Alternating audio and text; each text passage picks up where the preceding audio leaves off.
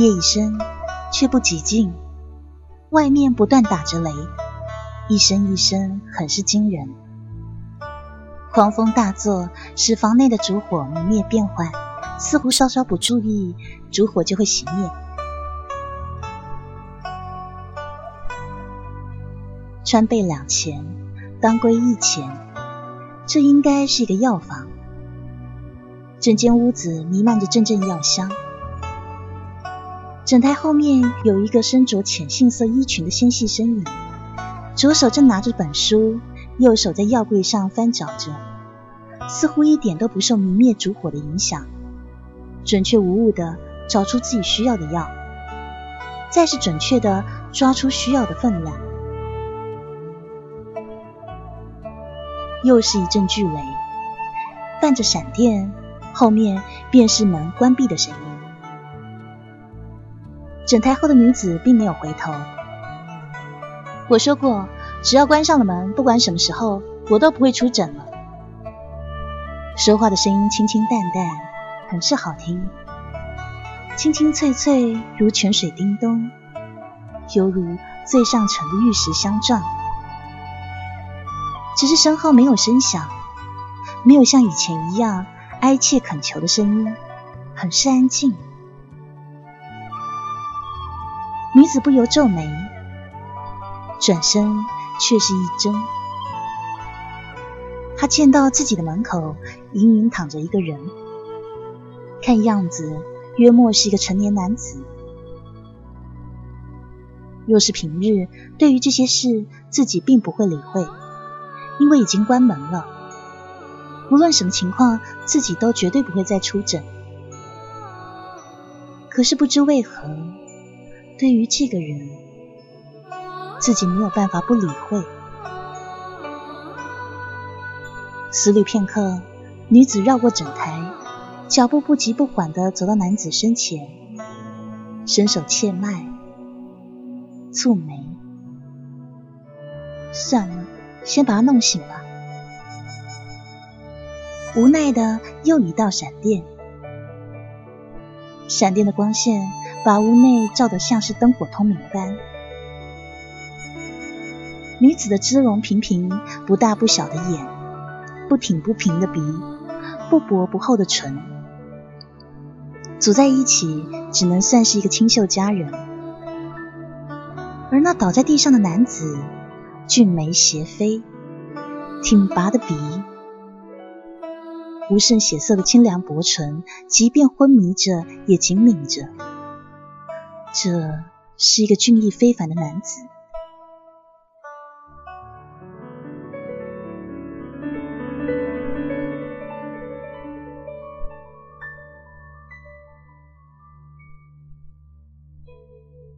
恍惚中。男子看到有很多的人在追自己，满目的猩红。那些人都是跟了自己十几年的手下，然后一个一个倒在自己的身边。随着自己的奔跑，那些人被抛到了身后。明明是兄弟啊，为什么？为什么呢？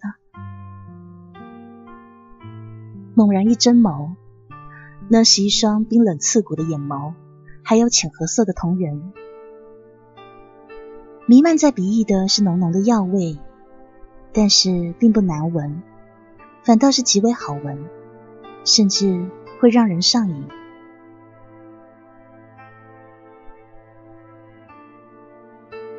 他听到门被打开又关闭的声音，于是转头。入眼的是一个浅杏色衣衫、很平凡的女子，但却拥有一双清亮的眼眸，一身清清淡淡的气息。随着女子进入，原本淡淡的药香味竟变浓了。女子走到床前，把手中的碗递到男子面前：“可以自己喝吧。”虽是个问题。却是很肯定的诉说，这女子对自己的医术还是很有自信的。听女子这么一说，男子才觉得本该是疼痛无力而无法动弹的身体，已经可以动了。他垂眸，支着床栏缓缓坐起，接过女子手中的药丸，仰头喝下，然后再将空碗递还给女子。接过碗，女子说：“伤好治，毒难解。”男子垂眸，却是明了女子所言，自己的外伤好治，但是身体里所中的毒并不好解。但是他也听清楚了，这无人能解的毒，女子说的不是无解，而是难解。解毒要多久？少则三个月，多则半年。解这毒是要看运气的，因为解毒所需的罗伞花不是那么容易找到的。男子蹙眉，要这么久吗？可以快些吗？你有罗伞花吗？没有。罗伞花常年盛开。只是生于高山峻岭的石缝间，采摘极难，非常难寻找。沈大夫，沈大夫啊！外面传来一阵疾呼，女子转身开门离去。男子看着已经合上的门，心道：这女大夫姓沈。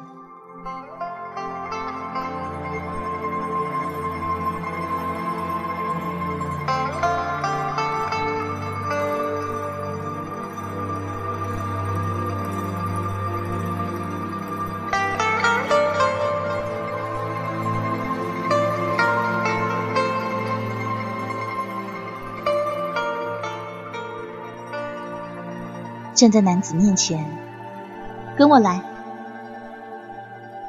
男子闻言起身，对女子的话并无迟疑。不过三天，自己身上的致命伤竟已好得七七八八，足以证明这女子医术实在精湛。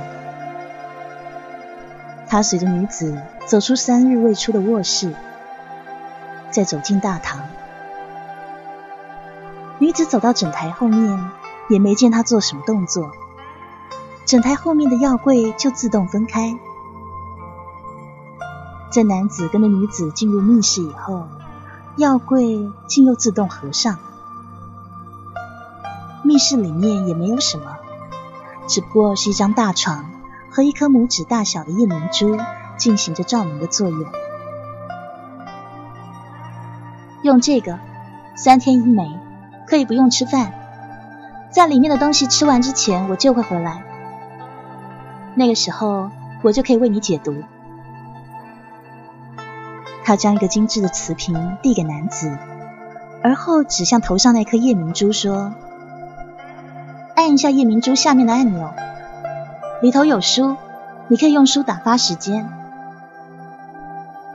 说罢，他便走到床边，没有半分停顿。却看见石壁分开，在女子走过后，那石壁再次合上了。男子皱起眉头，这明明只是一个医术不错的普通女子，怎么在自己的房间设置了如此精妙的机关？他走到那颗夜明珠下。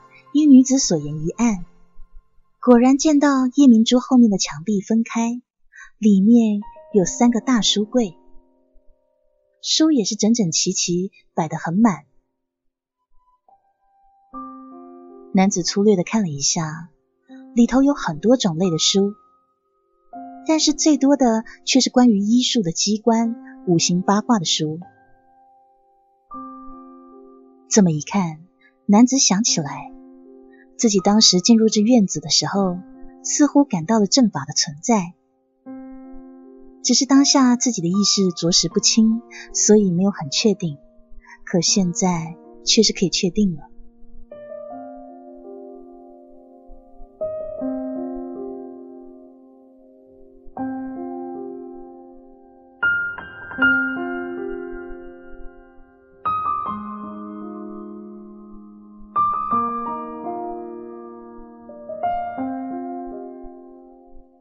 三日过去了，轰的一声，石壁打开，男子合上手中的书本，转头，映入眼帘的依旧是一身浅杏色的衣裙。女子身后背着一个竹篓，发丝略微有些凌乱，面色依旧淡淡。沈姑娘，啊，罗伞花找到了，明天开始为你解毒。女子抚开微微有些遮挡视线的头发，将背后的竹篓取下，走到男子身前，弯腰探了探男子的脉搏。嗯，他的外伤已经全好，看来这段时间药丸有按时吃，的确可以解毒。药丸应该还有三粒，待会全部吃掉。好的，多谢姑娘。男子起身，毕竟是素昧平生的陌生人，这女子却不问身份，留下了自己，还凭着没有丝毫武功的身体上山采到了罗伞花，就凭这一点，也该向他道句谢。没有必要。女子转身向外头走去，由于她学的是医术。生平最感兴趣的，不过是可以解除各种疑难杂症、奇异病毒。男子身体里面的毒，自己是从未遇到过，所以想尝试一下，到底能花多少时间就能治好。这是有着自己私心的，没有必要接受别人道谢。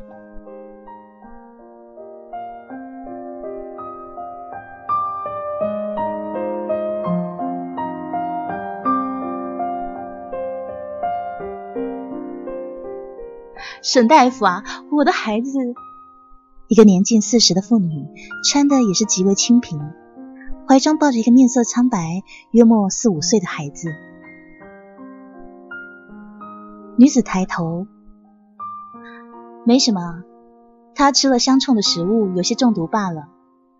这药回去熬一点。好，老伯，这是伤寒，这个药吃三服就行了。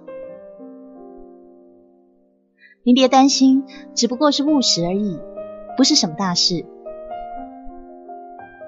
一整上午坐在诊台，却是连脉都没有把，只是看了病人一眼，他就能下药。所有的病患都不迟疑，听了女子的话，千恩万谢的离开。显然是他们已经习惯女子的诊治方法。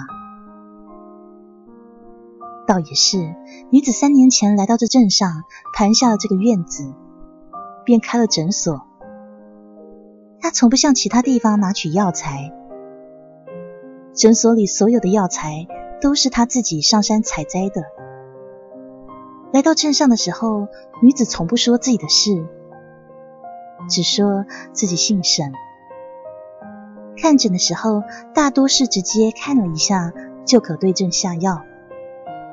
只有极少数的时候才会把脉，这种情况下就说明了患者的病并不好医治。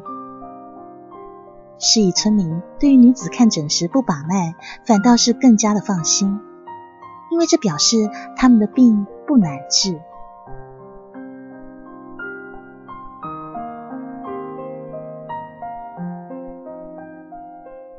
女子抬手试了试黄桶中的水。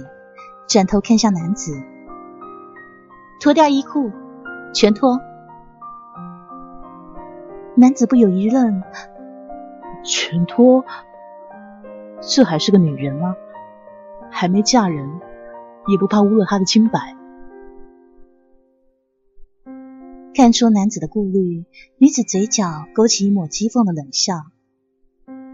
我是个大夫，即便没有你，这种事情也见多了。我都不在乎，你在迟疑什么？闻言，男子倒也不好多言，垂眸解开衣襟，褪下衣衫。女子走到一旁，做最后的准备工作。进入桶中，坐下，运气。听从女子的话，男子跨步进入桶中。他抬眸看向女子，这女子的面色不变，似乎在他面前的人不是个男人，不是活人，更不是裸着身子。丹田，涌泉。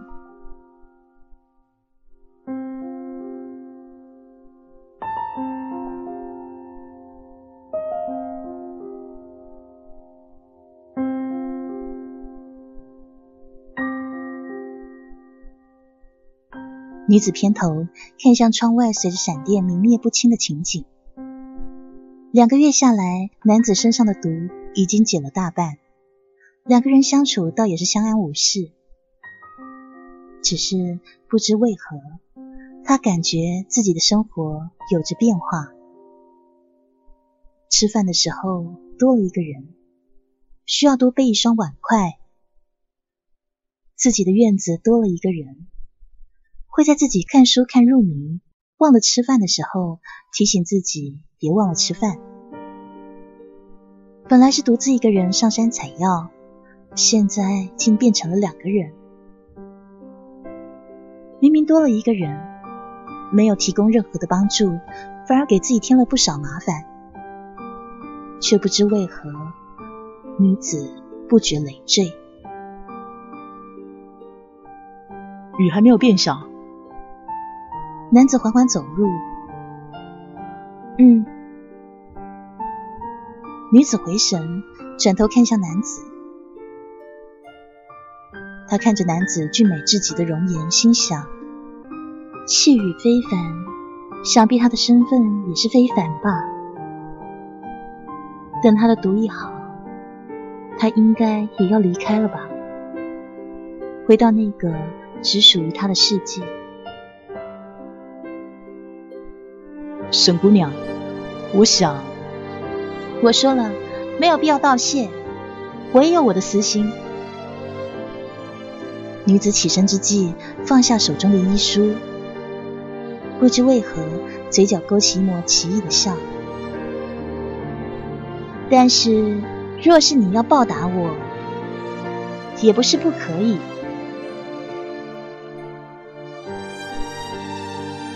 给我一个孩子。你可愿意？女子心想，要一个像她的孩子，连同这两个人的血脉，这要的该也不多吧？男子面色如常，冷酷的俊颜有着一下呆滞，寒潭黑眸透出一丝异光。自是愿意，不过。在这之前，我们需要先拜堂啊。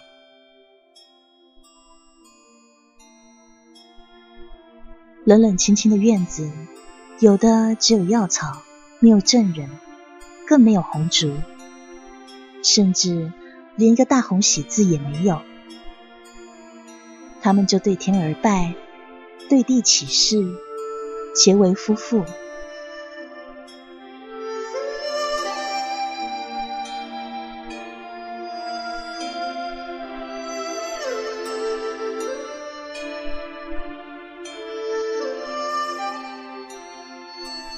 终于有那么一天，男子体内的毒全清了。那一夜极其的疯狂。